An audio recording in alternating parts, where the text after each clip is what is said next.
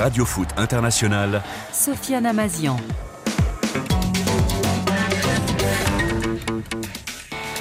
Bonjour à toutes et à tous, très heureux de vous retrouver pour euh, ce premier Radio Foot International de la semaine. Alors oui, vous avez déjà deviné, ce n'est pas la voix habituelle d'Annie Gasnier, mais pas de panique, on ne perd pas nos bonnes vieilles habitudes car le monde du foot lui euh, continue de tourner, coup de tonnerre. À Brest, les irréductibles bretons ont fait couler le navire OM. Y a-t-il un capitaine à bord qui peut sauver le soldat marseillais Gennaro Gattuso peut-être Enfin, ça paraît compliqué, n'est-ce pas, euh, Marc Libra? Bonjour Marc. Bonjour Sofiane, bonjour à tous et à tous. Oui, oui, c'est, oui, c'est très difficile. On aura une large page euh, OM. Je rappelle que vous êtes plutôt euh, bien habillé pour cette émission. Très gentil, je vous remercie. Le costume, on a dit en bleu marine et pas en bah, noir. je, peut-être que l'Olympique Marseille va m'appeler. je me prépare. Vous êtes parmi les, je candidats. je, suis pas bon en tant qu'entraîneur, peut-être qu'habillé, je passe le meilleur. on verra bien pour, pour l'OM. Énormément de choses à dire évidemment sur cette 22e journée de, de Ligue 1, le ballon c'est bien, mais l'arbitrage c'est encore mieux. Enfin, euh, pas tout à fait. Hein. Des, scandales en, pagaille, des joueurs et des entraîneurs très en colère, peut-être trop. On se posera la, question. En tout cas, une chose est, sûre l'arbitrage français n'a pas le vent en poupe, ce qui n'est euh, pas le cas de nos deux autres chroniqueurs euh, du jour qui, eux, nous régalent à chacune de leur présence. Hervé Penaud, Dominique Sévrac, messieurs, bonjour. Bonjour, bonjour. votre première, mais quel bonheur On est bien là. il a fait un très bon début d'émission. Je sais pas s'il va tenir la durée. Ah, ça, ça, on verra. On jugera à la fin. On jugera à la fin. je suis coureur de fond. Moi, c'est, euh, je vais euh, tout droit jusqu'à la fin. On a quand même presque une heure euh, ensemble, messieurs, pour parler foot. On parlait Ligue 1. On bouclera quand même cette émission. On fera un crochet en, Angleterre. Autre ambiance, plus cinématographique cette fois. Un, combat digne des, meilleurs westerns américains pour s'adjuger le, le titre national. Trois équipes pour un seul trône Liverpool, Arsenal et Manchester City ne veulent plus se lâcher. Et voilà, Radio Foot, c'est parti.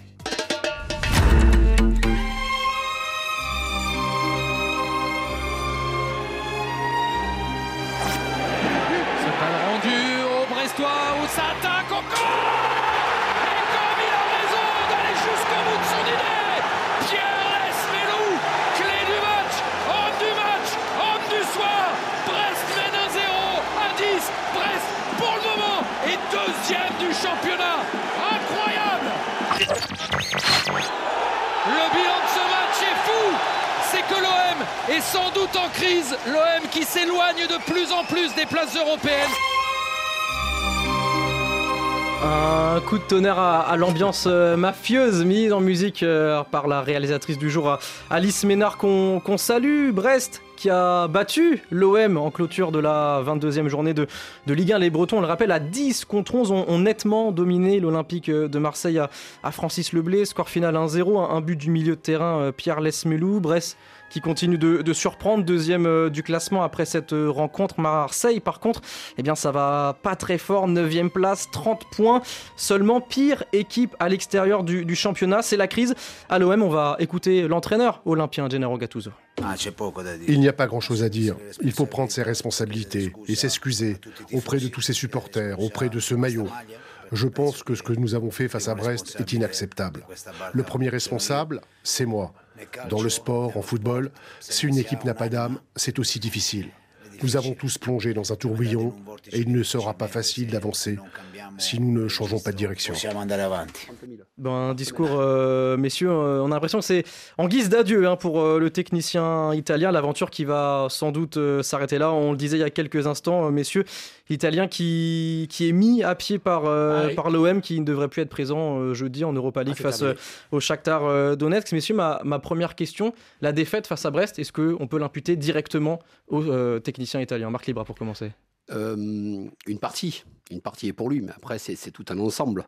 Euh, depuis, euh, on va se rappeler que hum, le match de Coupe d'Europe de la semaine dernière, déjà les déclarations de Gattuso étaient déjà très surprenantes. On ne comprenait pas très bien, puisque depuis qu'il est arrivé à l'Olympique de Marseille, je crois que c'était fin septembre, il nous a gratifié de conférences de presse qui des fois sont lunaires, et il est au courant, c'est sa faute, mais c'est plus sa faute, il ne comprend pas, il ne sait pas pourquoi. Et je pense qu'en Coupe d'Europe, jeudi dernier, je pense qu'on a perdu décisivement, et là hier soir, il a dit, on s'excuse auprès pour le maillot, pour tout le monde. Bon, je pense qu'il était déjà au courant. Après, pour moi, c'est peut-être pas le bon timing. J'aurais attendu le, match retour de Coupe d'Europe qui va qu'on le veuille ou non, sceller la saison de l'OM, parce que tout le monde dit c'était hier soir. Championnat, de toute façon, on sait qu'on va finir entre la 8e et la 12e place si ça se passe bien, mais l'Europe, c'est toujours jouable. Donc là, euh, faire ce genre de choses, c'est compliqué. Puis après, il y a les dirigeants dont il faudra parler, qui sont très, très, très surprenants. Parce que j'ai pense à Klaus. Est-ce qu'il avait le téléphone pour voir avant le match ce que son directeur sportif a dit? Ça, c'est voilà, tout ça, c'est très, très, très lunaire. Donc, on fait sauter Gattuso aujourd'hui. Le problème, c'est que c'est pas le seul problème de l'Olympique de Marseille aujourd'hui. On va rester, euh, rester sur le sportif pour l'instant. Euh, messieurs, question de, de timing. Euh, Dominique, bah, que, ouais, c'est difficile d'avoir un bon moment quand on, vire un entraîneur, bah, mais là, ça paraissait quand même difficile. Gasset, a priori, va devenir le quatrième entraîneur de l'OM cette saison après Marcelino, Pancho Bardolado hein. et, et, Gattuso. Quand vous en êtes à quatre entraîneurs et qu'il reste à peu près une dizaine de journées et beaucoup de, de matchs potentiellement de, de Ligue Europa. On espère en tout cas euh, pour l'OM. Pour l'instant, à la moitié du chemin, il y a un match nul. Donc euh, bon, ils ont encore euh, leur chance. C'est que le problème dépasse le cadre de l'entraîneur. Ça veut dire que vous êtes, vous êtes trompé dans la construction de l'effectif. Je pense que euh, il y avait quelques trouvailles les années précédentes. Moi, je, suis très critique avec Pablo Longoria, mais par exemple Alexis Sanchez, c'était une super idée. Euh, c'est un, un, joueur fantastique. Euh, c'est un joueur qui, qui, qui, a, qui, a, fait progresser l'OM, qui était même au-dessus de la Ligue 1 et au-dessus de l'OM. Bon, là cette année, je vois rien. Il y a, a, aucun joueur qui est intéressant. Mais Aubameyang, ça vous ça vous parle pas? C'est pas mal, mais mais le pauvre Pierrick, il est un peu seul c'est difficile pour lui. Il est, vraiment entouré d'un désert. L'année dernière, il n'a pas beaucoup joué. Il a du mal à se remettre dans le rythme. Mais euh, c'est compliqué. Euh, il n'y a, personne vraiment pour l'accompagner. Euh, Kondogba, c'est un échec. donc, donc c'est pas le problème que de Gattuso. Il se trouve que Gattuso, il a été nul. C'est un peu comme Grosso à Lyon. Ça a été nul. Ces deux Italiens-là. Une erreur de casting. On fait des passages complètement nuls dans le championnat de France, quoi. On est d'accord oui, oui, tout à fait, tout à fait d'accord sur le sur le niveau des deux entraîneurs italiens qu'on a vus. Moi, je connaissais quelqu'un qui les connaissait bien, donc je vais bien sûr taire son nom, et, et, qui m'avait dit, il m'avait dit, oh, tu sais, les deux sont nuls, mais il y en a un qui a un meilleur staff que l'autre, qui était Gattuso. Donc il a tenu un peu plus longtemps finalement. C'est-à-dire que le problème, par exemple, de, de, Grosso, qui avait un melon pas possible de vouloir changer tout de manière permanente, bah, Gattuso, le, alors on pensait quand même que Gattuso, il avait entraîné à Milan, il avait entraîné à Naples il avait quand même montré des choses. Faut pas non plus. Moi, là, je suis un peu caricatural, évidemment. Il avait montré des choses. Et bizarrement, moi, je suis pas tout à fait d'accord avec euh, Dominique. Je pense que l'effectif est pas si mauvais que ça. Ah ouais? Ouais. Je pense qu'il y a quelque chose à en tirer. Il y aurait quelque chose à en tirer de meilleur. à part Klaus? Moi, j'en sauve pas mal. L'expérience quand même côté Derrière, derrière, ça, tient plutôt bien. Bemba, c'est un bon joueur. Bon, c'est vrai qu'il était absent un, mois avec la canne. Kondogbia, Malheureusement, Kondogbia, il est venu et après il s'est blessé. Il n'a jamais été à son niveau, mais on sent qu'il il, il serait capable de faire quelque chose de mieux. Oh, Pierre-Emerick Aubameyang, mieux servi, ça pourrait être intéressant. Harit, ou Naoui, ils sont pas des mauvais joueurs, c'est des joueurs capables de donner des balles. Ça, il a, alors ça, c'est du potentiel, mais effectivement très difficile à, à, calibrer exactement comment, comment le faire jouer parfois. Mais il n'empêche que moi, je me dis que cette équipe-là, vous pouvez en faire plus que ce que vous voyez aujourd'hui. Et ce qu'ils ont fait à Brest, pour moi, ça a été le néant. Parce que quand vous êtes à 11 contre 10 et vous n'êtes même pas capable de jouer, on avait l'impression que c'était Brest à 11 contre 10 quand même. Et, Hervé, ça, fait, ça fait longtemps qu'on voit ce genre de choses en début de saison face à Brest, face à mm. Strasbourg, où tu perds des points, face, à des promus, tu, tu n'arrives pas à gagner, tu ne fais pas la différence. Après, il y a quelques semaines, ils ont élu le meilleur joueur de la saison, Gigot c'est très sympa, mais c'est catastrophique pour Marseille. J'aime beaucoup Gigot, mais quand euh, il est capable euh, de se prendre, c'était face à qui le, le Ils ont déjà, ils ont déjà élu leur meilleur joueur de la saison. Ben, c'est ce qui avait été dû par les supporters. Notre référence, c'est Gigot. c'est ben, peut-être pour ça, alors les joueurs aussi. Le, problème, le problème, c'est que si Gigot est en meilleur joueur olympique de Marseille, c'est là où il faut se poser des questions, parce que c'est un joueur de football. Ils ont recruté des joueurs qui malheureusement n'ont pas le calibre de la Ligue 1 et qui ne connaissent pas la Ligue 1, qui sont pas. Tu parles d'Ari Tounaï. Pourquoi? Pourquoi ils n'arrivent pas à jouer comme avec leur pays Là, faut, non, mais m'expliquer. Non, mais c'est pour ça que je pense qu'il y a un je Vois une je vois des joueurs, ils arrivent à Marseille, ah, les mecs ils disparaissent. C'est pour ça que je pense que le cadre dans lequel ils mais Marseille, c'est super dur, c'est super dur à Marseille. Où tu, rentres, où tu rentres dans le Marseille, Marseille ou tu rentres pas. Et tu vois que ça rentre pas, donc il faut arrêter. Il faut vite les transférer parce que ça ne fonctionnera pas. Unai, qui est un joueur hyper fin, talentueux, intéressant, tu le vois à la canne, tu le vois à Marseille, c'est pas possible. Ils l'ont changé dans l'avion. Il y a un problème, il s'est passé quelque chose. Et, Harit, c'est pareil, c'est un talentueux. Il n'a pas le même rendement qu'en équipe nationale. Est-ce que c'est la blessure qu'il a eue par rapport à la Coupe du Monde qu'il n'a pas pu la faire, tout ça? Après, alors des charges, Marc, j'ai jamais compris euh, ce que Gattuso voulait faire comme système. Compris, personne. Moi, si tu me dis, il joue de telle manière, moi je sais pas, j'ai pas compris si c'était à 3 derrière, à 4. Rappelle-toi Vitinha, ça Il essayait de jouer en, 4-3-3 ces derniers matchs, il voulait, il restait même figé sur mais, ce... Mais c'est quoi le style Sofiane oh, oh. de, de Gattuso ah, bah, vous, pouvez, me le dire ah, Moi, j'ai pas compris. Ah bah moi, je n'ai pas la réponse non plus. Le plus de résultats, c'était à 3 derrière. Mais à 3, lui, ça lui plaisait pas parce qu'il préférait à 4. Donc c'est ça qui est quand même une stabilité. Euh, Donc les joueurs sont déstabilisés, Marc. Mais regarde, euh, on parlait de Pierre-Emerick Aubameyang, il a aimé jouer avec Vitinha à ses côtés parce que Vitinha faisait ça le boulot, lui il attendait, il pouvait ça s'est bien passé sur deux matchs, puis tu joues en main, Vitinha ressort du groupe, il est remplaçant, puis après on remet à 3. C'est perturbant pour Aubameyang, parce que tu joues à 3, tu joues à 2, on fait comment C'est pas le même métier à 3 Aubameyang, Aubameyang a quand même marqué, des, marqué buts, des buts. en, Coupe d'Europe, en Coupe d'Europe, il, a, il a pas arrêté. Bah, bien encore le dernier match à Jacques fait une passe décisive, 20 buts. Bon, bah, on peut pas lui demander non plus de tout faire, mais il a jamais une balle. Alors, il a peut-être pas les jambes de ses 20 ans, mais enfin déjà les jambes qu'il a aujourd'hui suffiraient pour l'OM. Et Sanchez, et Sanchez, il était quoi Quel âge il avait Donc c'est pour ça que moi sur le plan effectif, je pense que bien drivé, bien coaché. Alors je dis pas que vous allez être deuxième du championnat et encore dans ce championnat-là, tout est possible. Hein. Donc euh, tout est possible. Mais il y a quelque chose, je pense moi qu'il y a quelque chose à faire. Et c'est vrai que c'était pas l'homme de la situation. Et ce côté, euh, essayer de montrer au public qu'on est toujours euh, dans, le coup, qu'on s'énerve sur la moindre balle, etc., etc. Alors ça peut être sympa parce que les gens se disent, ah bah il y a quelque chose, on sent l'entraîneur qui est avec nous. Mais d'un autre côté, les joueurs, les joueurs ils ont l'impression d'être perdus.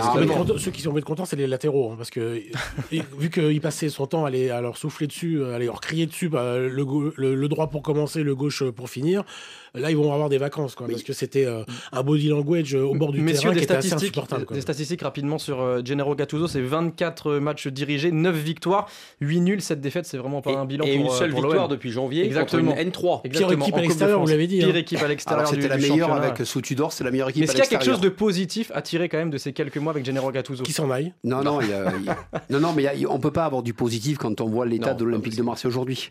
Mais en fait, là, on fait sauter le fusil de Gattuso, mais il y a d'autres ah bah problèmes qui vont rentrer après. Donc, oui, il, n'a pas réussi. Par contre, on n'y a peut-être pas donné les clés, on n'y a peut-être pas tout donné pour avancer. Et pour revenir sur Sven Dominique, il y, a, quoi, un mois et demi, deux mois, j'ai dit il faut qu'il arrête de gueuler parce que quand on joue, on n'entend pas de l'entraîneur, on entend un broa. Donc lui, c'est bizarre parce qu'il a été joueur. Donc oui, c'était un grognard, oui, il criait sur le terrain, mais en tant qu'entraîneur, ça sert à rien. Il rend fou les joueurs. Les entraîneurs qui sont capables de gueuler comme ça, parce que c'est gueuler, c'est pas. C'était à Lorient, je suis à Lorient. À Lorient, mais attends, mais c'était effrayant, c'était tout petit. T'entendais tout. Même des copains qui étaient là, dans le, ils m'ont dit Marc, il nous a pris la tête à nous. On était assis, on regardait le match. Donc imaginez les joueurs. Donc malheureusement, il est arrivé au bout du bout. Il part maintenant, et moi j'aurais attendu juste jeudi, parce que c'est pas euh, voilà de ce que voilà. Bon, alors il y a les joueurs, l'entraîneur, et, on parlait hein. et on parlait de la direction. Ah bah oui, messieurs. Ah une personne qui a un peu défrayé la chronique ces, derniers jours, il s'appelle Mehdi Benassia. Il a accordé une interview à nos confrères de, Canal+. Mehdi Benassia, il est conseiller sportif euh, à l'OM et il n'a pas mâché ses mots, surtout lorsqu'il s'agit de critiquer ses joueurs. On l'écoute. Je suis arrivé euh, pareil, donc comme je t'ai dit au mois de novembre, on m'a mis en garde sur deux trois joueurs dont le comportement était parfois un petit peu limite. Jonathan était, faisait partie de ces joueurs-là. Je sais qu'il avait été reçu plusieurs fois dans le bureau du coach pour lui expliquer ce qu'on attendait un petit peu de lui dans l'attitude en tant que leader international français. On pensait que le message était passé. Malheureusement, ça ne l'était pas. Si c'est mieux, peut-être que le joueur a des envies d'ailleurs. On les écoute. Mais il n'y a pas eu d'offre. OK. Il joue. Il n'y a pas de souci, on verra en fin de saison ce qui se passera.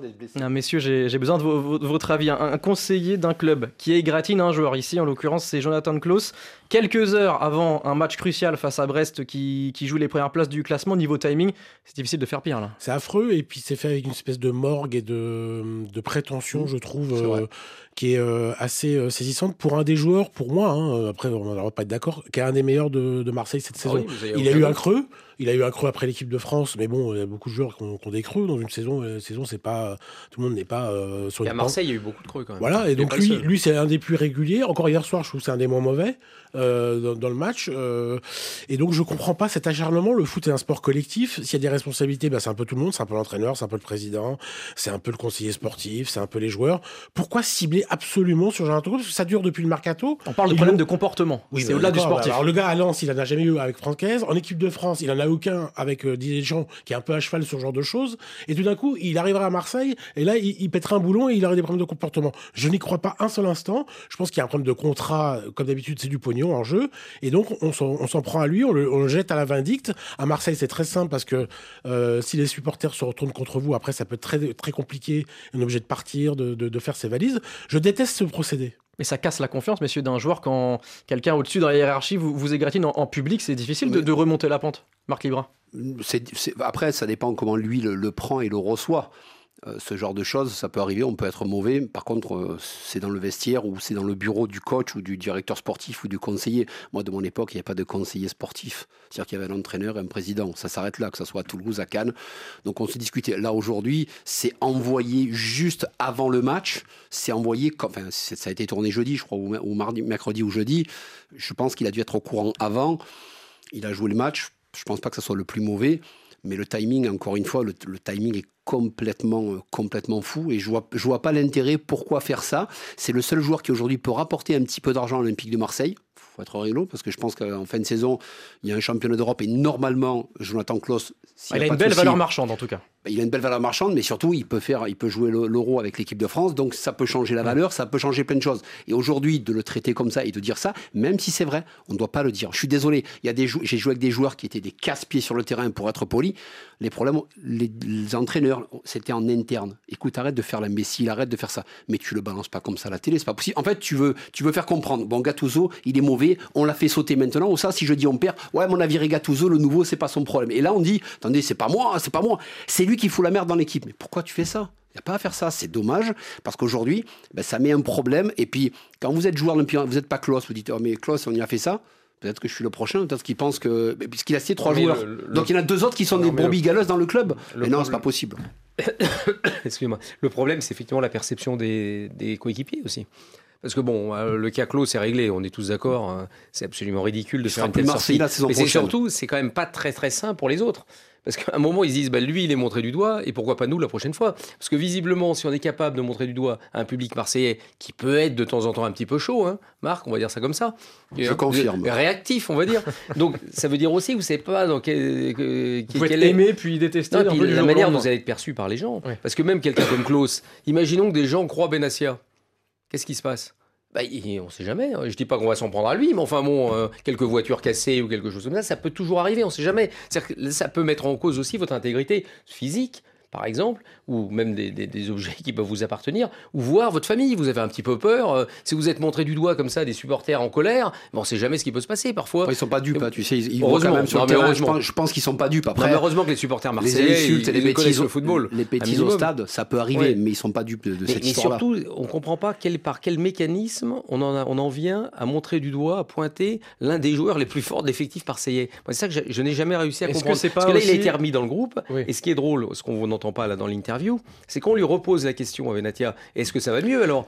Et il a une espèce de moue dubitative où oui, oui, ouais, ça va mieux. C'est pas, entendu, c'est pas, un oui franc. Il y a la plupart des choses qui se passent dans un club se, se, gèrent dans la salle de kiné, avec le doc et les kinés.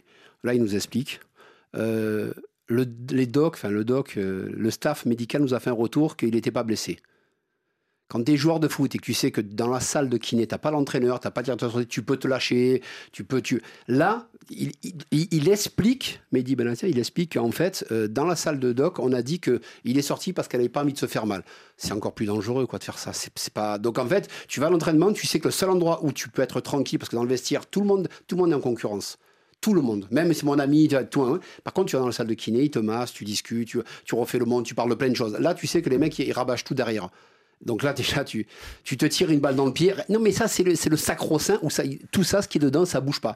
Bon, ben là, on apprend que le staff a dit non, non, il a fait semblant. Hein. C'est ce qu'on nous dit. Je sais pas si c'est vrai. Il est sorti. c'est ce qu'il dit dans l'interview. C'est ça le sur, euh, Il est sorti, euh, Klaus est sorti sur un, sur un coup, mais on est on n'est pas sûr, en tout cas, on n'est pas content. Le staff médical a dit qu'il il a quand même pas joué la semaine suivante. Il a quand même pas joué la semaine suivante. En tout cas, c'est la version Mehdi Benassir. Pour quelqu'un qui avait rien, il est sorti au cours d'un match, il n'a pas joué le suivant. Donc en fait, euh, celui qui choisit les entraîneurs, parce qu'on va être au quatrième, c'est le président. Celui qui choisit son conseiller, qui fait n'importe quoi à la télé, parce qu'il a fait ça sur Canal+, mais il a fait aussi ça sur Prime Video. C'est-à-dire si jamais on n'a pas compris, il a remis une couche. Il a remis une couche chez un autre diffuseur. Il a vraiment envie de faire passer son message. Celui qui choisit le conseiller, c'est le président. Celui qui a choisi les joueurs qui sont parfois pas hauteur, c'est le président. Donc vous avez demandé euh, la chaîne de responsabilité, on pourrait peut-être y venir, hein. c'est quand même pas bon Longoria quoi. C'était ma dernière question sur l'OM, après on passera aux autres moments Vous forts bien de, l'émission, de suis la, de la... il, est, il est bon, hein Ah, mais Là, là, il est il bon, a bah, une demi-heure sans faute. Non, bah, je, je voulais appeler le patron Christophe, mais je vais attendre. Je vais attendre. Avec vous, c'est facile, monsieur. On vous lance et c'est parti pour, euh, pour 15 minutes. Messieurs, Pablo Longoria, est-ce que c'est lui finalement le, le grand responsable de cette débâcle le Marseillais ces dernières Le semaines poisson pourrit toujours par la tête. J'ai que ça à dire. Ah bah c'est très bien résumé, ça donne Non mais voilà, euh, C'est clair et concis. ça fait des années que c'est un vrai problème et je pense qu'il utilise mal l'argent de Monsieur McCourt. Messieurs, Ouais, mais non, mais ce qui est drôle, c'est qu'il y a eu des bons choix quand même. Tout n'a pas été acheté dans cette histoire Non. Longoria. Parce que même sur les entraîneurs, Tudor, c'était pas si mauvais que ça. Alors bien sûr, après, il était trop dur, paraît-il. Il Enfin, décidé hein. de partir. Il est hein. resté qu'un an. Oui, il est resté qu'un an. Mais il en reste tous qu'un an finalement. Parce que c'est chaque fois eux qui ont décidé de partir. Faut pas Bien sûr. C'est pas des gens qui ont été virés. hein. C'est des gens qui sont partis. Là, pour le coup, il, il est viré, il est débarqué. Oui. Et c'est pas été le cas des précédents. parce que Marcelino a été parti, on s'en souvient. euh, Après, il y a eu des choix de joueurs qui ont fonctionné. Tu parlais tout à l'heure de Sanchez. Moi, je pense qu'il y a des. C'était un peu la même idée. Aubameyang ou même Kondogbia, c'est Ouais, des mais- joueurs qui avaient quand même réussi des choses dans le passé. On Revanchards. se dit, eux, peut-être revanchards, ils vont réussir à, Mm. à redonner quelque chose à Marseille. Ça aurait peut-être pu fonctionner. Tout n'a pas été acheté, mais on peut se rendre compte aussi, une nouvelle fois, des mercatos permanents et on se pose toujours des questions évidemment on se dit mais pourquoi il y a autant de mercato Mumbania alors j'entendais hier toujours pareil Benatia qui dit on voulait rien faire ce mercato puis finalement il était obligé d'agir sur un ou deux postes puis ils ont agi sur un peu plus Mumbania par exemple qui est arrivé le Oui. Camerounais Oui. alors il a jamais dit qu'il voulait un joueur devant et pourtant et il joue hein, aujourd'hui Et Vitignac a été prêté. et du coup, Vitinha euh, ouais. qui a été prêté. Donc, Ouais. donc on ne sait pas toujours euh, quelle est la, la raison de tous ces, ces mouvements. C'est flou selon vous. Il y a du flou, comme Bah, dans c'est- l'équipe. Et c'est une cinquantaine de mouvements. hein. Et Chaque, c'est- chaque oui, essai. ça hein. fait une beaucoup cinquantaine de ça fait beaucoup- Ça fait beaucoup de sur flou. trois beaucoup de ans, c'est plus de 100, enfin, une centaine de transferts Oui. qui ont. Non, non, c'est très compliqué. Allez-y, Margot, finissez le, le débat Non, non, non, Marseille. mais je, ma- malheureusement, quand on voit euh, comment on est arrivé à faire passer, je prends l'exemple de Gendouzi qui était devenu un problème olympique de Marseille. Gendouzi, il n'y a pas de problème. Gendouzi était quand même là, mais Titulaire le indiscutable à la The Drum, on le Absolument. Ça, ça, il faut même plus en parler parce que c'est comme à Paris, on met des entraîneurs dehors qui gagnent des Ligues des Champions. Là, c'est pareil, on, on, on- on- on explique que le joueur, il y a un problème avec lui, qu'il est vraiment pas bon, qu'il est pas si. T'as raison, Et- ça, ça revient à Klaus. En fait, gars- Klaus, c'est Gendouzi, le Gendouzi de l'année dernière. Mais, tu fais la même chose chaque année. Pourquoi tu fais ça? Je ne comprends pas pourquoi tu fais ça. Tiens, un joueur qui arrive euh, de l'Atlético Madrid qui est bon, et puis d'un coup il disparaît, il va au Qatar, on nous explique non, il, il prenait quatre fois plus, il s'en va. Mais attendez, c'est pas comme ça les amis, Oh, tu es au club, tu restes. Ah non, non, impossible, on peut pas les garder les joueurs. Ah bon? Par contre, pour les dégager, vous pouvez les dégager. Donc c'est surprenant que ce personnage-là, ce président-là, ait autant d'influence et, et il fait ce qu'il veut. Et là, l'erreur qu'il a faite, c'est quand il a dit mon ami arrive. C'est-à-dire que c'est son entraîneur, c'était, il m'a tout appris et que Marcelino, le petit Marcel, il part euh, quelques semaines après, il s'en va. Là, c'était à partir de là. Ouais. c'est ça- et rappelez-vous, il avait dit je quitte le club. Oui, oui, bien sûr, bien sûr. pas parti. Bon, messieurs, on a fait le, le tour de l'Olympique de Marseille. Ouais, il y avait ouais, un- surtout enterré. il y avait un, il y avait un club en face de l'OM nous. hein. hier soir. Ah, c'est c'est clair, vu la prestation d'hier soir, Brest qui est Ah ouais. deuxième Ah là, il de, de louer Ligue le 1. travail. Quelle, mais quelle épopée euh, brestoise On parle de, de tonnerre de Brest depuis Bah là, ça nous euh, réconcilie plusieurs foot, semaines. Sofiane. Ah bah on va parler de, là, de, de, de beau football. Pierre Lesmelou par exemple qui a mis un, un magnifique but. Messieurs, ma question est simple est-ce que Brest peut, peut jouer la, la Ligue des Champions maintenant? Le maintien est assuré, Bon, c'est ce ça que nous ressemble a un dit. peu euh, à Lens euh, de l'année dernière avec d'autres qualités. euh, donc oui, euh, Lens a fini deuxième, euh, a disputé le, quasiment jusqu'au bout le, le titre avec Paris. Bon là, ça sera pas le cas. Il y a trop d'écart avec le PSG. Mais euh, Oh. pour- euh, vu que Monaco et Nice sont Ouais, y très 13 points. irréguliers, Ouais. pourquoi pas euh, Brest? Vous y Ouais. croyez en tout cas C'est pas impossible. Bah, il y a- il y a c'est- quatre équipes. hein. C'est pas fou. Il y a quatre équipes qui vont aller en Ligue des Champions, si je ne m'abuse. Euh, au moins trois Au déjà. moins 3 sûrs, oui. Ouais, et- trois, et un voire barrage quatre, pour le quatrième. Au moins quatre euh, qui peuvent rêver à la Ligue Ouais, des c'est Champions. pas fou. Bah, ils sont deuxièmes. En tout cas, ils sont, ils sont dans le paquet. hein. Bah, ils vont commencer à y penser. Alors le problème, c'est que quand tu commences à y penser, que t'es pas préparé, Tout est là. c'est Ah, là, c'est là où ça commence un peu peut-être à coincer. Le plus dur commence pour eux parce que c'est officiellement ça y est. Ils sont attendus maintenant. ils- mais non, ils sont pas attendus. C'est que ça y est. euh, Ils ont fait on- match du Léopard. Là, on rêve. Et puis hier soir, on, on a entendu. Alors, au au Nilo Park, ils avaient été très bons. Ils les Ouais. ont bougés. Et là, tu te permets, tu commences à rêver. Et là, tu te dis. Le mardi, le mercredi, tu écoutes la musique avec ta femme, ton chien, tes enfants, les parents, et puis putain, moi je peux la jouer. Et c'est là que le plus dur commence pour eux. C'est-à-dire qu'en début de saison, c'est le maintien avec la, avec la saison qu'ils ont fini. Rick Roy les avait récupérés fin décembre, il les a sauvés. Bon, on va essayer de se sauver, les amis. Ok, et puis tu gagnes un match, deux matchs, trois matchs. Tiens, on joue pas mal. Quatre matchs, 6, 7, 8. Bon, je joue pas toute l'histoire. Aujourd'hui, ils pratiquent un des plus beaux footballs en France. Ouais, lunaire, lunaire, 15e budget de France. Ils n'ont pas d'argent, ils n'ont pas de joueurs. À l'arrivée, tout fonctionne. Les Milo qu'ils avaient récupéré de Norwich, Ouais. qui a été repositionné par Rick Roy, ils retrouvent. euh, Enfin, on l'a jamais vu aussi fort. ouais, Ouais, jamais vu aussi Ouais. bon. Donc le plus dur commence pour eux. Je leur souhaite maintenant pour arriver à la Ligue des Champions, il faut être conditionné et préparé. Est-ce que la structure, est-ce que tout est prêt derrière? Ils l'auront pas volé, mais ça se prépare quand même. Donc attention, plus dur sera la chute mais ce aussi qu'il y a, après. c'est qu'on parle de foot, quoi. Mais bien C'est sûr. réconcilié avec le foot parce qu'en fait, Pierre-Louis Melou, c'est du foot. Ouais. Eric Roy, c'est du, foot. Il ouais. n'y a pas d'histoire extra-sportive. On n'est pas entre... Vous connaissez le président de Brest Vous l'entendez des fois Ah parler non, non, Si, non, non, si, non. si, bon, vaut mieux pas l'entendre d'ailleurs. C'est pour dire qu'il faut arrêter la VAR. Non, mais voilà, il- il- il- médiatiquement, il, il pèse pas beaucoup. Ah, mais des fois, Euh, elle marche pas la barre. Hein. je crois qu'elle marche pas. Les supporters, parfois, ils, ils se signalent aussi à part des excès, euh, notamment politiques, euh, d'extrême droite. Mais sinon, grosso modo, c'est un club qui fait parler de lui que pour le foot. C'est un club discret. Et c'est ça qu'on aime. C'est-à-dire que ça nous Et réconcilie. c'est l'un des stades avec le foot, les, plus, les plus fun. Bah oui, c'est à la anglaise. ouais. Alors c'est vrai qu'il faut. L'ambiance Pour bosser, ah, attention, pour bosser, c'est pas évident. Oui, non. L'ambiance pour bosser, pour c'est euh, pas simple, ah. ça, on va pas se mentir. Ouais, de temps en il pleut un peu, mais Et un en peu de plus, vent.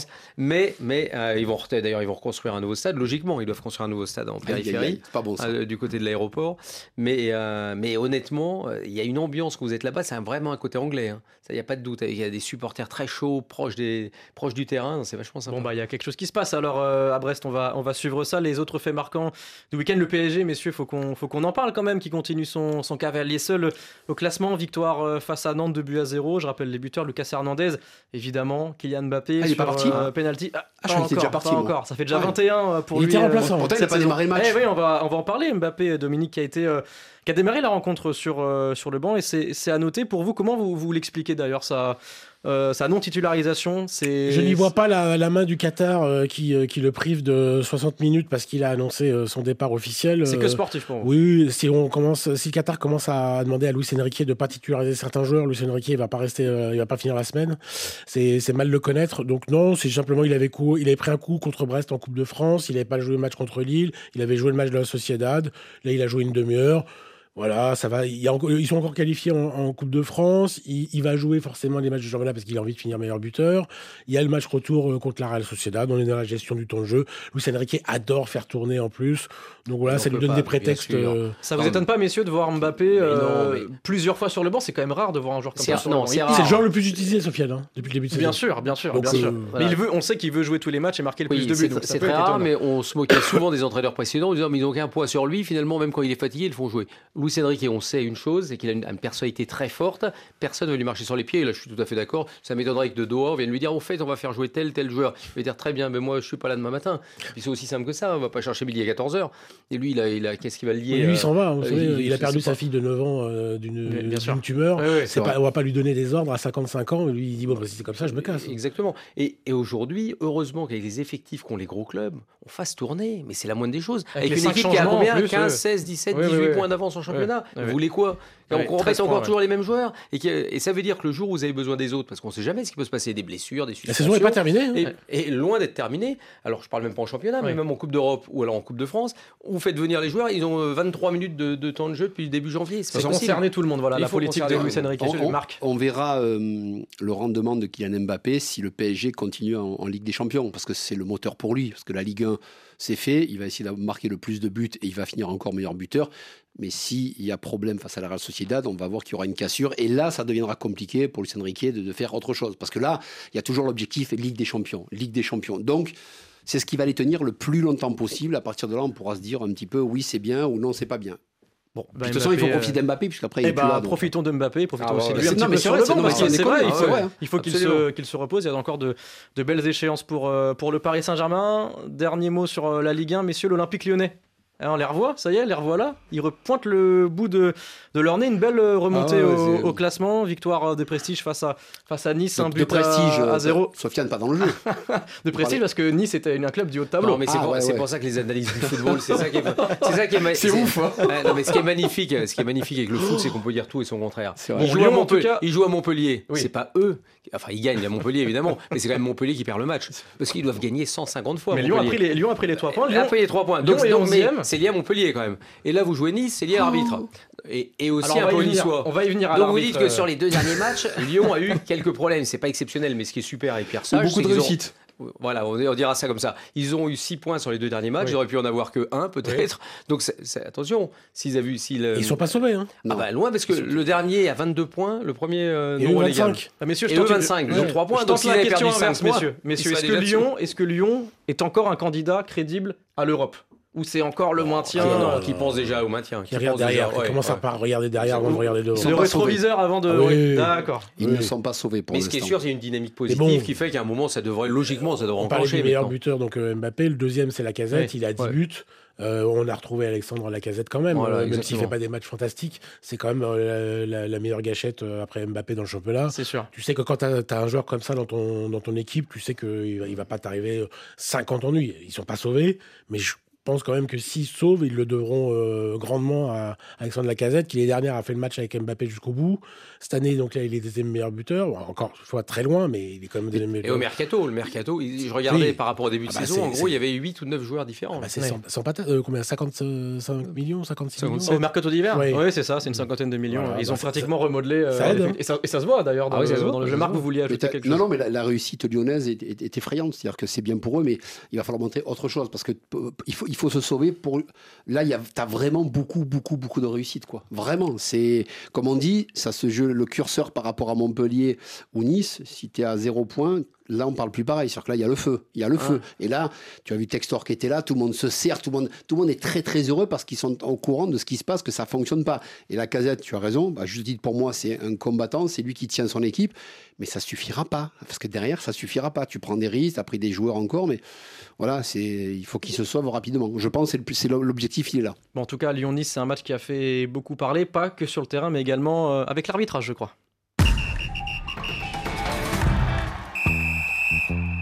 Il a été voir l'avare, il a été interpellé par l'avare. Comment, en voyant les images, on ne peut pas mettre un carton rouge? J'avoue que moi j'ai pas l'explication, peut-être vous l'avez, mais en tout cas j'aurais voulu avoir l'explication de l'arbitre. Parce qu'il a certainement une. D'Alexandre Lacazette, Otomba s'écroule, faute Penalty? Pour moi oui, tirage de maillot, balayette euh, au niveau des jambes action va, faire parler. Ah si on en ah reste là, c'est une certitude. Ouais, par contre, là, je pense qu'on a eu chaud. Hein. Je, pense, qu'il y a penalty, non C'est vrai que j'ai tendance à beaucoup râler sur les arbitres. Ouais, c'est ouais, limite. Non, mais... Franchement, on a de la chance. Franchement, merci Lavar. Hein. Les week-ends qui s'enchaînent et se ressemblent pour l'arbitrage français, encore une fois, au cœur euh, de polémiques pour des décisions euh, contestées par des joueurs, par des entraîneurs et même maintenant par des présidents de clubs. Je rappelle un peu l'effet du week-end de penalty euh, refusé par Clément Turpin à l'OGC Nice contre Lyon. Une vilaine faute du défenseur ghanéen Joseph Okumu face à Lens qui, après visionnage de la VAR, n'a valu qu'un carton jaune. Et enfin, un penalty non sifflé pour Marseille contre Brest, revu par la VAR. Ça fait beaucoup là et ça exaspère euh, peut-être trop. Écoutez le président euh, niçois Jean-Pierre River qui était très très très en colère. Être arbitre c'est très difficile, qu'il fasse des erreurs c'est normal. Euh, si je prenais un sifflet d'arbitre je ferais des erreurs et on fait tous des erreurs. Mais à un moment ça s'accumule, ça fait plusieurs matchs. C'est pas ce match, c'est pas le match du week-end dernier, ça fait beaucoup de matchs. On a beaucoup d'erreurs d'arbitre. Qu'un arbitre se trompe, encore une fois, c'est tout à fait normal. Mais il y a la VAR. À quoi elle sert? À quoi elle sert? M. Turpin est peut-être intouchable, peut-être qu'on ne peut pas discuter ces discussions, décisions, pardon. Quand je vois que je vais le voir en fin de match, que je veux lui parler et qu'il me dit vous me touchez pas, vous me touchez pas et vous ne montrez pas du doigt, mais à un moment il faut qu'il redescende. À quoi sert la VAR À quoi sert la VAR À quoi sert la VAR C'est ce qu'il a dit euh, trois fois dans le texte, euh, Jean-Pierre River, le président de, de l'OGC Nice. Messieurs, la VAR encore au cœur de, de, de polémiques euh, ce week-end. C'est vrai que c'est toujours aussi déroutant en fait l'utilisation de la VAR, en tout cas pour les joueurs depuis plusieurs saisons, depuis qu'elle est déployée. On a l'impression que c'est compliqué. Non, non, non, mais il y a des faits quand même sur lesquels il faut se baser, parce que sinon, chaque fois on va regarder chaque match, on va dire, mais à mon avis, là on aurait dû prendre cette décision, cette décision. Il y a eu plus de 50, plus de 50 décisions changées depuis le début de saison. Et effectivement, trois ou quatre qui n'ont pas été changés, ou cinq, et dont celle de, du, match, euh, par exemple, Reims-Lens, où il y a un tacle assassin de Koumou, et, euh, et l'arbitre va voir le VAR, ouais. le VAR l'appelle, et là, il décide de ne pas changer sa décision. Bon, c'est son choix. Mais ça veut dire que vous avez eu plus de 50 décisions qui ont été changées de bonne manière. Donc ça change radicalement les choses. Alors effectivement, après on peut s'arrêter sur les erreurs. Là, c'est une erreur incroyable. Je ne sais pas ce qui peut se passer. Après le penalty de Marseille, c'est euh, là parfois vous êtes aussi un peu dans une zone grise. Euh, Marc lui avait la sensation qu'il n'y avait peut-être pas pénalty. Non, pas pour moi. Donc, ce que je vois. Donc, ça veut dire que c'est compliqué. C'est-à-dire que l'arbitre a pris sa décision. Ben après, euh, l'avare c'est une aide à l'arbitrage. Mais, mais l'arbitre une fois qu'il a pris sa décision, s'il estime que bon, elle ne peut, pas être remise en cause sur ce plan-là, pas tellement ce qu'on peut, faire. On peut différencier, par exemple, Marseille. Bon, pour moi, il y a un an de derrière, tu penses qu'il le fauche, et de côté, tu vois qu'il, pour moi, il le touche pas. Euh, les histoires de, de l'OL face à Nice. Le premier, je l'ai reçu dans la tête, il t'en mange ah bah exprès pour, pour, t'éclater le visage. Il le fait exprès. Et la deuxième, il y a le crochet intérieur, il rentre dans la surface et le défenseur lyonnais le prend et le tire. Donc là, là la VAR, s'ils connaissent une sensibilité footballistique, ils disent euh, allô, allô, pénalty, de suite, ne cherche pas. Là, ça a tourné, tergiversé, ça c'est pas possible. Là, pour moi, c'est une, grosse erreur, une grosse erreur. Et après, et après, ça arrive. Donc, c'est là où je rejoins le président Rivière. Oui, par contre, après, tu viens de suite, écoute, excusez-moi messieurs, je me suis trompé. Stop, t'as Prime, t'as tout le monde qui est là, tu y vas, tu dis voilà, j'ai revu, je suis désolé, je me suis trompé. Il n'avait pas le droit de s'exprimer et, on a, à la fin du match. Ouais, mais ça, ça fait des années qu'on explique ça. Moi, j'ai fait bord terrain pendant 7 ans, les arbitres se trompaient, on allait les voir en off. Putain, j'ai fait une connerie, tu peux pas dire, ben non, j'ai pas le droit de parler. Ah ouais, mais tu peux le dire, t'es qu'un être humain. Ouais, mais je suis désolé, Marc, je me suis trompé. Excusez-moi. Ils allaient voir les présidents. En off, hein. je suis désolé, j'ai pas vu, j'ai pas bien vu. Il n'y avait pas la VAR à l'époque. Mais là aujourd'hui, il y a la VAR, il y a tout. Tu vas, tu dis je suis désolé. Donc ce genre de, la VAR, de règlement ça les doit changer. Ça faut l'admettre. C'est ça, c'est sur ça que je voulais venir, messieurs. Tout le monde cherche la faute avec la VAR. Vous savez que j'aime euh, j'aime Hervé Penaud d'amour, mais je suis pas du tout d'accord avec lui sur la, la VAR. La VAR, on nous avait dit que notamment ça, ça, allait calmer les, les esprits. C'est vrai que c'est l'inverse là. Le, le, fait d'utiliser euh, une image, allez, moi je vois toujours autant de protestations. Moins, il y en a moins. Je vois des gens qui s'énervent. Je vois des affrontements. Je vois des affrontements autour des arbitres. Tout le monde euh, s'énerve alors que bon, ça va être checké. Tout est checké, donc euh, calmez-vous, restez à votre place, on attend. Puisqu'il y a la VAR, parce que moi je suis contre la VAR, mais puisqu'elle est là, bah, attendez, on va aller voir l'image et tout ça. Et, tu vois que les présidents euh, profitent de leur surface médiatique pour en rajouter une pièce. Alors je les comprends, ils sont énervés, mais eux c'est facile, eux ils peuvent parler, les arbitres ont pas le droit de parler. Donc tout ça, tu vois qu'on nous avait dit que ça calmerait tout, puis finalement ça calme rien du tout. Donc ça continue d'exciter. Je qu'on a une, mémoire très sélective. Et, et, franchement, moi qui pense que le football est un sport de rythme, je trouve que ça, ça, ça, ça, fait perdre du temps. Il y a un temps d'attente, ouais, ouais. Il y a un temps d'attente. je n'aime pas l'utilisation de la VAR par les, arbitres. Je trouve qu'ils l'utilisent mal. Ils se déresponsabilisent en direct. Complètement. Ils font plus rien. Ils attendent qu'on aille voir l'image. Et, et puis, ah, des fois, on perd du temps. des fois, on, Ça peut arriver, peut-être, pour certains arbitres, mais Il reste une minute dans la surface, et puis finalement, il va aller voir l'image, et puis finalement, il regarde l'image, il prend une, une minute, et puis finalement, il revient, il fait le geste. Après, ça, c'est le fonctionnement. Oui, mais là, c'est pas la critique de la VAR. T'as perdu 4 minutes. T'as perdu 4 minutes. Vas-y tout de suite. Après, le temps qui se fasse, peut-être que euh, dans le camion, il revisionne une action, le temps, ça prend un peu de temps. À partir du moment où tu checkes, bah, va checker avec l'arbitre principal. Non, mais eux, ils ont besoin après de prendre des images qui vont montrer à l'arbitre de, terrain. Ils peuvent pas parce qu'il y a beaucoup d'images qui viennent en même bah, temps. Sur Lyon il faut aller très vite. sur Lyon-Nice, c'est rapide. Hein, non, mais là, je suis d'accord. Là, il y a eu erreur manifeste. Là, ils l'ont dit d'ailleurs. La DA, Stéphane Lannoy a dit qu'il y a une erreur manifeste de Clément Mais là, je suis pas d'accord. C'est que là, c'est pas la critique de la VAR, c'est la critique de l'utilisation de la VAR. Hmm. Effectivement, on pourrait peut-être aller plus vite. Effectivement, ça c'est un élément que j'avais pas moi apprécié à l'époque, c'est que ça énerve encore plus le fait qu'il y ait la VAR. Parce que euh, on se dit mais pourquoi il y a la VAR et on voit pas ça? Mais je vous dis le nombre de décisions qui ont été changées et on va prendre une compétition récente la canne. Je peux vous dire que la canne, ah s'il n'y a bah, pas la VAR, je voulais en parler, mais vous faites, tout. Euh, ah, bah, je suis comme ça, moi. s'il n'y a pas la, s'il a pas la VAR, vous avez une autre compétition. Pas du tout les mêmes vainqueurs. C'est-à-dire qu'à un moment, la justice doit primer, et c'est capital.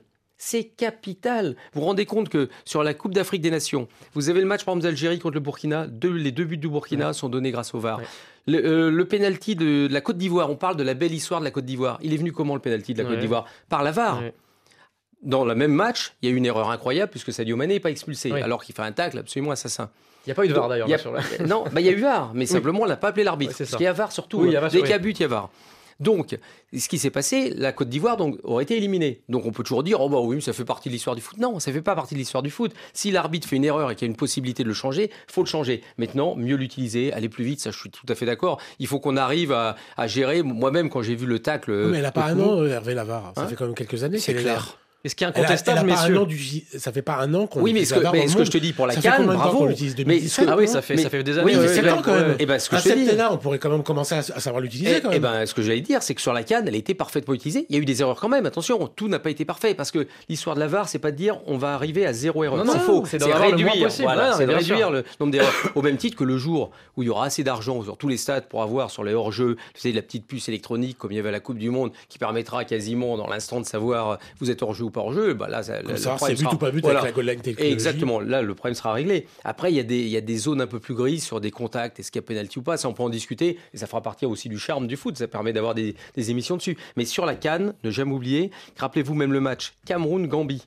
où il y a un but marqué de la main, l'égalisation de la Cameroun. exactement, mais s'il n'y a pas la VAR, l'arbitre le voit pas. Oui, il avait signé les buts, exactement. Messieurs, ce qui est hyper intéressant dans ce que vous venez de, dire, c'est que l'utilisation. C'est souvent, souvent très intéressant. Sophia, je vais arrêter de parler. J'ai l'impression que Sofiane n'écoute pas l'émission. Sofiane, vous avez le gratin du gratin là. Vous n'êtes pas avec, vous avec les. Vous allez voir demain, ça va chuter. Demain, il n'y a personne qui écoute. On duplique ce studio pour demain. Comme ça, on est sûr de garder. Vous aurez de l'audience, c'est sûr. Bon, bah c'est parfait. Messieurs, ce qui est hyper intéressant, c'est que malgré l'utilisation de la VAR, oui, on sent des joueurs plus crispés, des entraîneurs, même maintenant des présidents de clubs qui viennent en plateau ou devant des médias fustiger euh, les arbitres, c'est quand même quelque chose qu'on n'avait pas trop l'habitude de voir avant. Si, ça arrivait. Ça, J'ai suivi Lyon pendant les années 2000. alors c'est ma jeunesse qui fait que. Ils ont obligé de changer le directeur technique de l'arbitrage. Oui, oui, parce que. Euh, Monsieur Caillot, Olas descendait tout le temps. Le président de Reims euh, a fait pression pour qu'on change dès qu'ils sont pas contents. Euh, ils pensent toujours qu'on va mettre quelqu'un en faveur de, de leur décision, ah de, de, leur, de, leur pouvoir. Non, non, c'est vieux comme le monde. Les présidents sont toujours là à gueuler contre l'arbitrage. Pour eux, c'est toujours le problème principal du foot. C'est jamais leur entraîneur, c'est jamais leur joueur, c'est jamais leur direction. C'est toujours la faute de l'entraîneur, de l'arbitre. Tu sais, Dominique, le problème, c'est qu'il y a tellement d'enjeux pour un président, ils ont tellement misé dessus. T'imagines si Nice, euh, il y a pénalty, peut-être qu'il gagne la rencontre, on parle pas. La deuxième relégation, ça c'est plus pareil. Des fois, hein. Exactement. Donc après, on te dit sur la saison, ça s'équilibre. Moi, par mon expérience, ça s'est toujours un petit peu équilibré, ou d'un côté ou de l'autre, sauf quand j'étais à Marseille, que tu le veuilles ou non, tu es dans un grand club, tu n'es pas arbitré pareil. Qui est VAR ou pas VAR, on n'est pas arbitré pareil. Verratti a fait ce qu'il a voulu, les Neymar ont fait ce qu'il On est d'accord. Mais c'est comme ça, tu n'as pas le choix, c'est comme ça. Mais, Marc, ce que je veux dire, c'est que, que la Ligue 1 soit à 18 ou à 20, ils accepteront jamais les derniers. Ah, mais, alors, mais, tu as raison. Il y aura toujours un dernier, il y aura toujours un premier. Les, et ça, les, sont différents. Les présidents ne l'acceptent pas. Ah bah, surtout, c'est normal. Surtout s'ils sont à 18, ils veulent pas être 19e. Hein. c'est un peu gênant. En tout cas, messieurs, comment on pourrait améliorer la relation un peu tendue entre les joueurs et l'arbitrage? Est-ce que, par exemple, la sonorisation des arbitres, c'est une idée encore de Will Steele il y a quelques. C'était hier même qu'il a, il a annoncé. Ça pourrait être une bonne idée Mais non, c'est pas possible. Mais tout le monde le veut. Hein. Non, mais. oui. le bord, alors, donc, les arbitres le veulent. Donc, tu as, vu, tu as vu au rugby, moi je regarde beaucoup le rugby, j'adore le rugby. Tu te rends compte que l'arbitre. Je, je sens que tes analyses en foot sont de moins en moins bonnes. Mais je sais, mais je, vais commenter le rugby maintenant, c'est pour ça. Et, euh, et des fois, on entend les joueurs qui se plaignent. Donc, imaginez les joueurs de foot qui, la plupart, ont un langage très fleuri pour être poli, ce qu'ils vont entendre les gens. C'est-à-dire que là, vous allez entendre des gros mots, mais c'est-à-dire que là, c'est même pas, vous vous rendez même pas compte. C'est-à-dire que là, c'est pas possible. Donc, ils savent très bien, les arbitres ne veulent pas, mais aussi, si les joueurs de foot ne changent pas leur langage, c'est il y, aurait des efforts à faire aussi du côté des joueurs. Déjà qu'ils sont pas aimés les joueurs de foot parce que trop les ceci les cela. Alors là on va là on va tomber dans les pommes. C'est-à-dire que c'est la réalité. Donc on ne peut pas mettre un micro parce que les joueurs qui vont aller au devant de lui quand il y a un problème de VAR, vous allez voir ce qu'on va entendre. Et vous, messieurs, vous êtes euh, en faveur ou en défaveur de la. Est-ce que c'est une solution viable, en tout cas, peut-être, au lieu de. Je sais pas, peut-être qu'à terme, ils, surveilleraient un peu plus leur langage, euh, s'ils savent qu'ils sont euh, écoutés, mais en même temps. Le foot, c'est le foot, c'est des émotions. Euh, on parle un peu comme. Euh, c'est un peu le. Là, on parle comme ça sur un terrain, on s'insulte, on se dit des trucs, euh, même entre coéquipiers, hein, parfois. Mais tu peux pas, tu peux pas. Si on met un micro à France-Suisse à l'Euro il y a trois ans, entre Rabiot, Pogba et, et Varane, alors le, match est parti en sucette. Pendant 10 minutes, ils n'ont fait que s'insulter. Tu, peux pas. Mais t'as raison, mais tu peux pas. Tu peux pas faire ça. L'arbitre, tu peux pas, parce que là, déjà, ils vont, ils vont entendre des choses, ils vont pas. est-ce que c'est une compréhension pour le, celui qui regarde de, de, comprendre pourquoi l'arbitre siffle ou siffle pas. En fait, c'est plus dans ce sens-là. C'est pour comprendre les décisions arbitrales. moi, moi, parfois, je comprends pas ce que l'arbitre euh, dit. Alors, et moi, j'ai envie qu'il m'explique. Là, c'est une question d'éducation. L'éducation footballistique, nous, on l'a pas depuis tout petit. Au rugby, ça commence, ils, ils se plaignent un petit peu, mais tu vois le football américain les, les mouchoirs jaunes sont par terre, l'arbitre vient face à la caméra, il explique, tout le monde se tait, il explique fort dans le chat, et tout le monde respecte, personne ne parle. Et nous au football, on n'est pas évolué. Non, mais à chaque fois qu'on a eu des extraits, tout le monde. Oui, mais à chaque fois qu'on a eu des extraits des arbitres, c'est la vérité. Non, mais c'est déjà arrivé qu'on sonorise des arbitres. À chaque fois que j'ai vu des extraits, c'était bien. Moi, j'ai aimé à chaque fois parce que c'était pédagogique. C'était clair. On, t'a fait écouter ce que tu as envie d'entendre parce qu'on veut le mettre en avant. Moi, je suis d'accord, mais sur un PSG Marseille, écoute-moi, deux premiers tacles, tu vas voir ce que tu vas entendre. mais là, l'arbitre, il va pas rigoler, dire Allez, on est ensemble, on joue au foot. Parce que je les ai vus, moi aussi. Mais ça m'a fait rigoler. Ah, il faudrait. Ah, ouais, ouais, mais faites ça, et dans pas longtemps, on va couper les micros et c'est plus possible. J'espère quand même que sur un terrain de foot, c'est pas des insultes permanentes à l'arbitre. Parce que j'espère qu'il y a quand même autrement que des autres choses. J'ai pas dit que c'est des insultes à l'arbitre, c'est juste que tu vas entendre. C'est c'est très fleuri ce que tu vas entendre dans tous les sens du terme. Non, mais tu je ne dis pas qu'entre joueurs. tu arrives à le lire, langage labial, tu arrives à le lire sur les lèvres des mecs. Oui, mais là, là l'idée, c'est simplement de permettre aux gens d'avoir une forme d'éducation du football sur des décisions arbitrales et savoir un petit peu. mieux les comprendre en tout cas. D'une certaine manière. Mm. Donc pourquoi pas? Pourquoi? Moi, je, suis plutôt pour, parce que je pense que ça permettrait d'apaiser quelques tensions parfois, parce que quand vous, quand vous êtes enregistré, bah, de fait, euh, vous n'allez pas vous lâcher, c'est la moindre des choses. Alors au début, par réflexe, un peu, un peu pavlovisme, vous êtes capable de, de, le faire, mais après, au bout d'un moment, si on vous a entendu le lendemain à la télé, euh, bah, vous avez pu le faire. Donc il faut simplement contrôler ses émotions. C'est télévisuel, euh, il y a plus de monde devant la télé qu'au stade. Et donc si nous, quand on regarde, on comprend pas ce qui se passe, bah, on perd un peu de l'intérêt du, un plus, du jeu. Donc là, c'est une explication de plus, c'est une dramatique de plus dans la pièce de théâtre. Moi, je trouve c'est intéressant. Je pense que c'est pas trop complexe par rapport à un tacle glissé? Donc un tacle glissé, l'arbitre va venir. Alors c'est très simple. Il a fait un tacle glissé, il lui a arraché la cheville, il a brisé la cheville. Ah bah ça dépend des, des, actions, mais en tout cas pour les actions litigieuses. Il va falloir décrire les problèmes litigieux. Il est un peu caricatural. Oui, oui, oui. Euh, parce que sur un tacle glissé, le boucher. Euh... Alors Lyon-Nice, l'arbitre il va t'expliquer. Hier soir. Alors s'il me dit pourquoi il siffle pas ah penalty pour Marseille, ça m'intéresse. Sur la faute de Mesmelou. Pourquoi, pourquoi lui, il ressent de pas siffler penalty Parce qu'il voit pas penalty. C'est son explication à lui qui m'intéresse. Est-ce que autre moi, je suis devant mon écran. Messieurs, autre chose. Messieurs, autre chose. J'ai pas compris. Est-ce que les arbitres devraient venir s'expliquer à chaque fin de match lorsqu'il y a des situations un peu litigieuses Pour moi, oui. Ah bah, après visionnage, parce que dans l'action, le droit désormais que quelquefois, c'est dans l'action, dans le feu de l'action, on est l'adrénaline à plus de 1000%. Dès qu'on sera sur dans le ciel, ça redescend. Là, expliquer. Excusez excusez-moi, j'ai fait une erreur, ah, pardon, voilà. Et là, on leur dit, on, leur permet pas de le faire. C'est bien, c'est bien de pouvoir, c'est bien de pouvoir s'exprimer, d'expliquer pourquoi on a pris telle ou telle décision, et puis parfois, effectivement, de, montrer qu'on a, a, pu se tromper. Après, Évidemment, il ne faut pas qu'à chaque match, le même arbitre il vient et dit Moi, je me suis trompé. Non, mais après, je me suis trompé. Non, mais Noël Le avait interdit aux arbitres de venir parler parce qu'il disait c'est ajouter de la polémique à la polémique. Mais là, finalement, la polémique, elle existe même, quand ils, ils, se taisent. Donc autant qu'ils viennent, tout le monde s'exprime dans le foot. Les joueurs s'expriment, les présidents s'expriment. Euh, Exactement. Euh, pourquoi pas les arbitres? Ils, viennent, ils disent euh, bah non, je me suis pas trompé, ou là j'aurais peut-être pu juger autrement. Voilà, ça sera un élément de compréhension en plus, sans faire de polémique. On n'est pas là pour dire Turpin d'émission, je sais pas quoi. Non, on voudrait juste qu'ils nous expliquent pourquoi il a fait ça. C'est ce que font tout le monde. Hein. En, tout, en, tout, cas, vous, parliez de Turpin d'émission. Jean-Pierre River, lui, il a dit dans son son qu'on vient d'écouter, Clément Turpin, il est intouchable. C'est des mots qui sont quand même durs. Est-ce que vous estimez pas que parfois les joueurs, les entraîneurs, les présidents de club vont pas parfois un peu trop loin dans ce qu'ils énoncent, dans ce qu'ils racontent par rapport aux arbitres. le problème de M. River, c'est qu'il dit, euh, bah, le problème, il dit un truc bien, il dit que il dit tout haut ce que tout le football le pense. Est-ce que c'est pas aller trop loin quand même d'engager bah, il, a, il, a un bocal incroyable. Il a, il, a, il, pas, même il, a une, très haute opinion de lui-même. Le problème, c'est que M. River est bien placé pour. Euh, parce que lui aussi a une très haute opinion de lui-même. lui, il pense qu'il est le plus grand président. Et généralement, le VAR, on dit toujours que le VAR, qui est avec Turpin, il n'ose pas trop le contredire non plus. Voilà. Ça fait partie, euh, ça fait partie des gens avec qui on prend pas des, responsabilités de la même manière. Le, mieux noté des, des, arbitres, c'est celui qui, qui, a les plus gros matchs euh, bah, en, Coupe d'Europe. Euh, donc, donc, dire qu'il est intouchable pour vous, c'est pas aller trop loin, briser quelque chose, parce que ça reste des, êtres humains, même si on ne comprend pas leurs décisions, on peut pas non, plus. C'est un état de fait. Aujourd'hui, la star des, arbitres en France, c'est. Ah, être intouchable, ça veut dire des choses.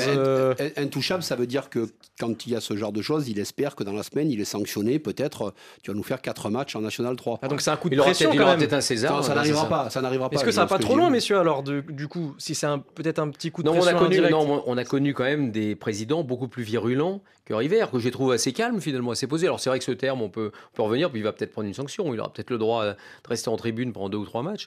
Mais, euh, mais généralement, on a connu des présidents. Jean-Michel Aulas, on parlait au début des années 2000. Je me souviens de violentes colères. À la mi-temps, il descendait tout le temps. Oh, là, c'était costaud. Hein. Et effectivement, les, les présidents qui voulaient rentrer dans les vestiaires d'arbitres, c'était, mais c'était, je dis pas monnaie courante, mais il y avait avant match aussi. Bernard Tapie. Donc c'était pire, costaud aussi. C'était pire avant. ça marchait. Hein, je me souviens d'un match à Bordeaux-Lyon où euh, Monsieur Bruno Derrien, il oublie euh, trois mains de, de Chris, euh, Cassapa et je sais pas qui. Euh, ça marchait. C'est-à-dire que Jean-Michel Aulas, il faisait ça pour mettre la pression sur les arbitres qui après perdaient leurs moyens. Quoi. Et eh ben, on va conclure là-dessus déjà, messieurs, parce que c'est, ça fait déjà plus de 40 minutes qu'on parle. Il nous et reste la première ligue alors? 30 secondes. Ben, malheureusement, la première ligue, ce sera pour demain, chers auditeurs. On, revient de ensemble. Vous bah, on, duplique, mais on fera un autre débat première ligue. Messieurs, bah, merci un plaisir. beaucoup. il a tenu une heure. il a, débuté très bien. Au milieu, il, était très bon. Et à la fin, il a fini. Je vais appeler le chef. C'était tout de suite. Il est bien le petit. Excellente soirée à demain. Ciao, ciao.